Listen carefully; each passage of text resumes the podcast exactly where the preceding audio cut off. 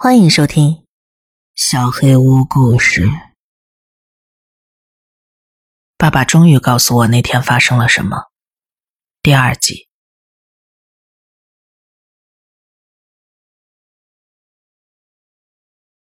上次的评论区出现了很多有见地的评论和问题，你们从我没有考虑过的角度看待事情，引发了我更多的思考。有些事情我亟待搞清楚。所以，我将把过去几天里了解到的一些新情况告诉大家。但现在，我比过去更加困惑了。或许你们能比我看得更清楚。首先，我试着跟爸爸交流，但他没什么心情，拒绝了跟我继续谈下去。他说可以找我叔叔马特谈一谈。我立刻联系了马特叔叔，他跟爸爸关系很好。我从没有见过他们两人在相处中红过脸，但他们性格迥异。马特叔叔很随和，爱开玩笑，对每个人都很友善。所以看到他生气的样子，我很震惊。他说：“别再问这个问题了，不要再来打扰他。”本来事情就要到此为止了，但是时间来到每两周跟母亲通一次电话的环节。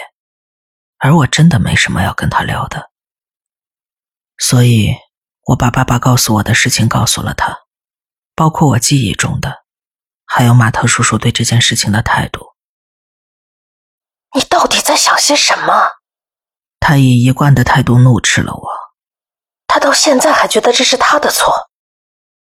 他说这话的时候压着嗓子，就像怕有人听到一样，这让我有些发毛。我甚至不明白他在说什么。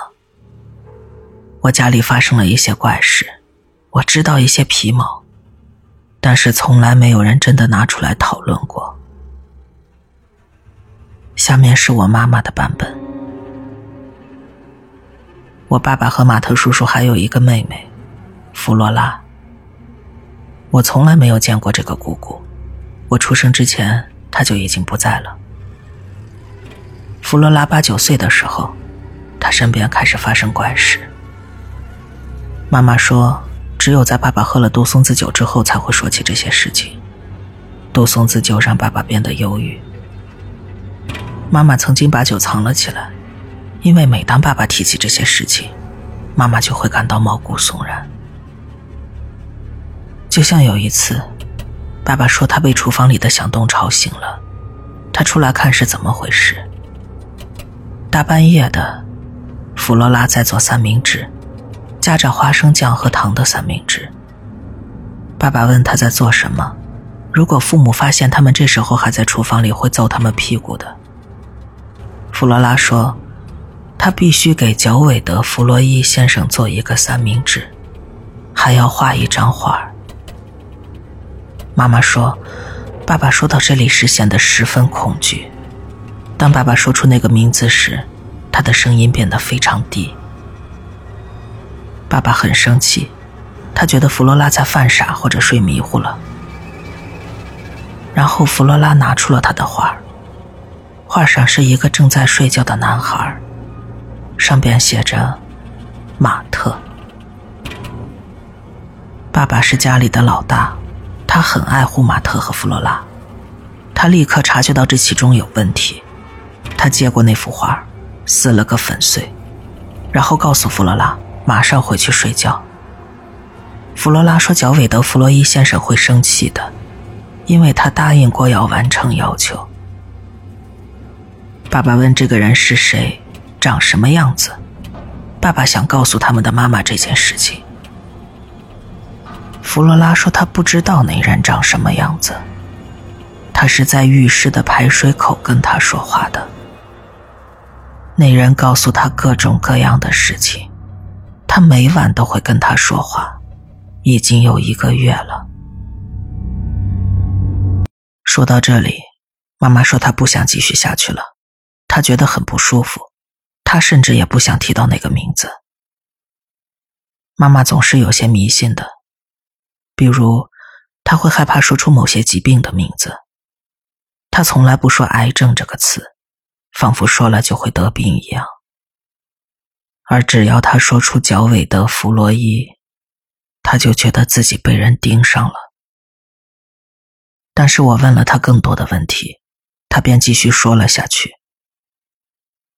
他说：“我爸爸不相信弗罗拉，他一定是做梦了，或者整件事情都是他的幻觉。”爸爸把弗罗拉送回了床上，然后自己把三明治吃掉了，这样。他们的妈妈就不会发现这件事情。爸爸清楚的记得那个三明治，因为这个花生酱和糖做的三明治不是他们家一贯的做法。他也不知道弗罗拉从哪儿学来的。过了一小段时间，爸爸已经把这件事情忘得一干二净了。直到某天晚上，他起来小便，他走到卫生间附近。听到了一些奇怪的声音。卫生间里黑着灯，但是弗罗拉一个人在里边。爸爸停在门外倾听，弗罗拉在里边窃窃私语着什么，说了一大堆话。爸爸觉得弗罗拉睡迷糊了，他不知道自己在做什么，所以爸爸走进卫生间去叫他，然后。他自己也听到了，真的有个声音从下水道口传了出来。妈妈说，爸爸讲到这里时，双眼变得空洞，他把杜松子酒放了下来，好像已经不能再喝了。但是爸爸的酒量可是没有上限的。爸爸说，他听到的声音非常的冷，带着某种金属的质感。他认为。可能因为这是从管道里传出来的吧，但这还是把他吓坏了。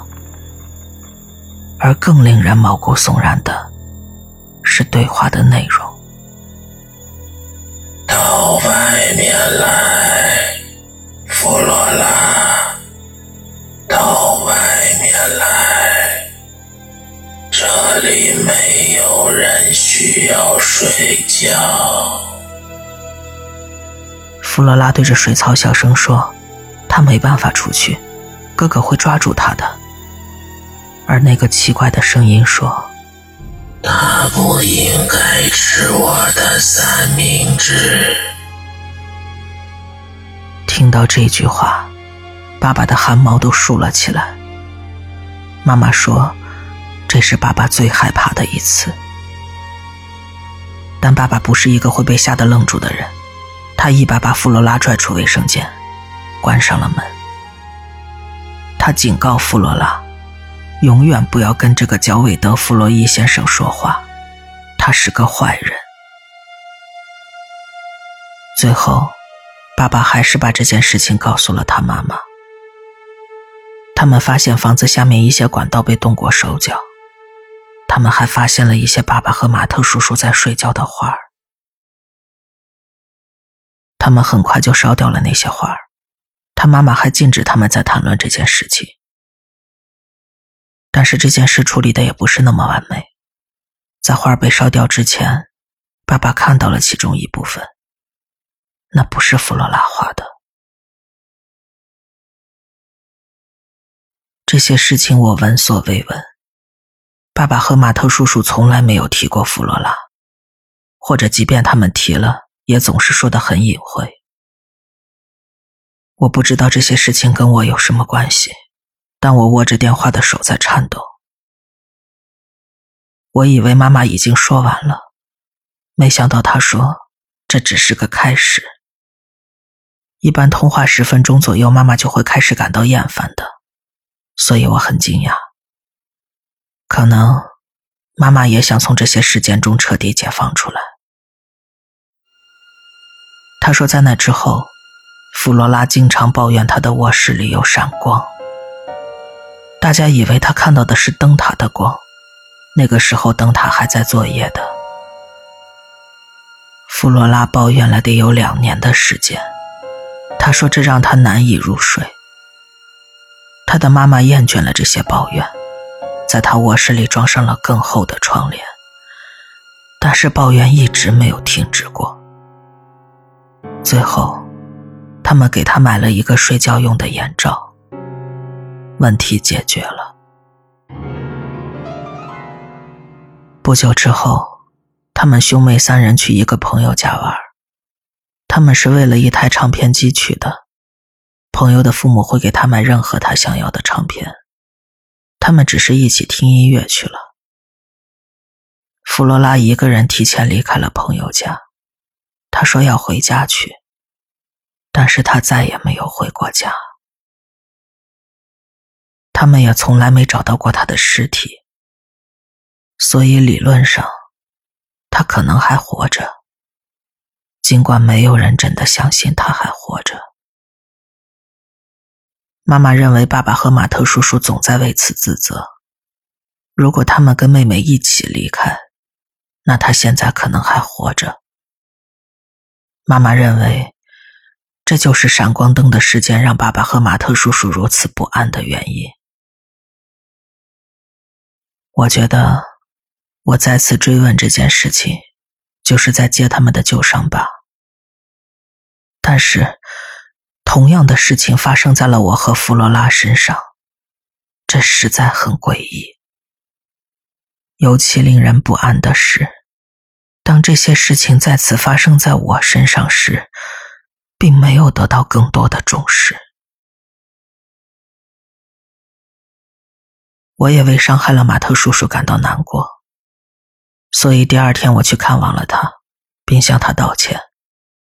我告诉他，妈妈已经向我解释过了，我不知道这背后另有隐情。他原谅了我。事实上，他也向我道了歉。他说，我理应知道事情的真相。马特叔叔的话，他说，妈妈说的并不全面。在弗罗拉失踪的前一周，他又开始抱怨闪光的问题。他们认为，要么是他忘了戴眼罩，要么是他一直在想这件事情，从而影响了他的判断。然后在弗罗拉失踪前的一两天，马特叔叔记不清具体时间了。弗罗拉醒来时，发现眼罩不见了，到处都找不到。他们觉得这只是弗罗拉不想再戴它了。然而现在。他没办法确定是不是这个原因了。还有一件奇怪的事情，大概在同一时间，他们在房子外的雪地上发现了脚印。一夜之间，雪下了将近一米深，那些脚印从房子后面的树林里走了出来，直达弗罗拉的窗户。马特叔叔说，最让他毛骨悚然的是。窗前的脚印并不是朝向窗户的，脚印是朝向树林方向的，而那里除了树，什么都没有。要使脚印不被大雪覆盖，唯一可行的方法是，在午夜后的某个时刻，走到弗罗拉卧室的窗前，站在那儿，在暴风雪中，一直盯着树林的方向。奇怪的是，他说他们甚至从未担心过这个问题。这里的每个人他们都认识，只是事后看来，这很不寻常。弗罗拉失踪那天，他们接到了一个电话，一个叫提米让的男孩打来的，就是家里有唱片机的那个男孩。他说他刚刚收到了一张新唱片。马特叔叔说。提米是个独生子，他认为这些唱片是提米的父母摆脱孩子纠缠的一种手段，可以让提米多交一些其他朋友。所以每当提米得到一张新唱片可以与人分享的时候，他都表现得很兴奋。但是这一天，他的语气很平淡，没什么情绪在里边。马特不得不问：“你是提米吗？”而整个通话过程中，马特叔叔都感觉有人在偷听。他能从背景中听到一种若有似无的喘息声，就像有人在轻声说着：“是，在那个时候，在爸爸和马特叔叔长大的地方，电话线都是所谓的聚会线，每家的电话都可以设置不同的铃声，所以他们知道电话该由谁来接。但是任何人都可以接听或者监听其他人的电话，所以偷听别人电话并不是闻所未闻的事情，只是不太礼貌。他们去了提米家，但是提米说自己没给他们打过电话，他甚至没有什么新的唱片。马特叔叔跟爸爸决定在提米家玩一会儿。反正有旧唱片可以听，但是弗罗拉显得很失望，他想回家，所以他独自离开了。马特叔叔说，他当时觉得弗罗拉不应该提前离开的，因为他们在提米的房间里发现了他睡觉用的眼罩，那是他们最后一次见弗罗拉。他竭力不让自己的眼泪掉下来。他说那件事情历历在目，就像昨天发生的一样。弗罗拉棕色的小皮鞋，头上戴着的蝴蝶结，还有，他说，他们在城里旅行的时候买到的那件超大号雷蒙斯乐队的 T 恤，那是弗罗拉最喜欢的乐队。他说这话时，我的胃里一阵翻腾。倒也不是怕马特叔叔会因此嘲笑我，但我应该从来没有跟他提过雷蒙斯乐队 T 恤这个细节。我觉得这可能是个巧合，很多人都喜欢雷蒙斯乐队，但是我的人生中从来没有像此刻一样不安。我告诉了他那个穿雷蒙斯 T 恤的人的事情，他让我别再提了，因为那是很久以前的事情了。马特叔叔的话也就尽于此。马特叔叔说的很多东西都让我感觉很奇怪，比如他好像对提米并没有打过电话这件事情不以为然。还有那个睡眠眼罩。明天我要去爸爸那里过感恩节，我会带两瓶杜松子酒过去。如果我发现了更多东西，我会告诉你们的。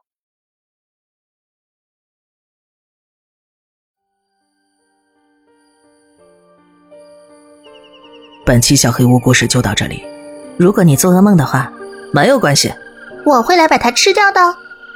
我是小黑屋的墨，那我们梦里再见了。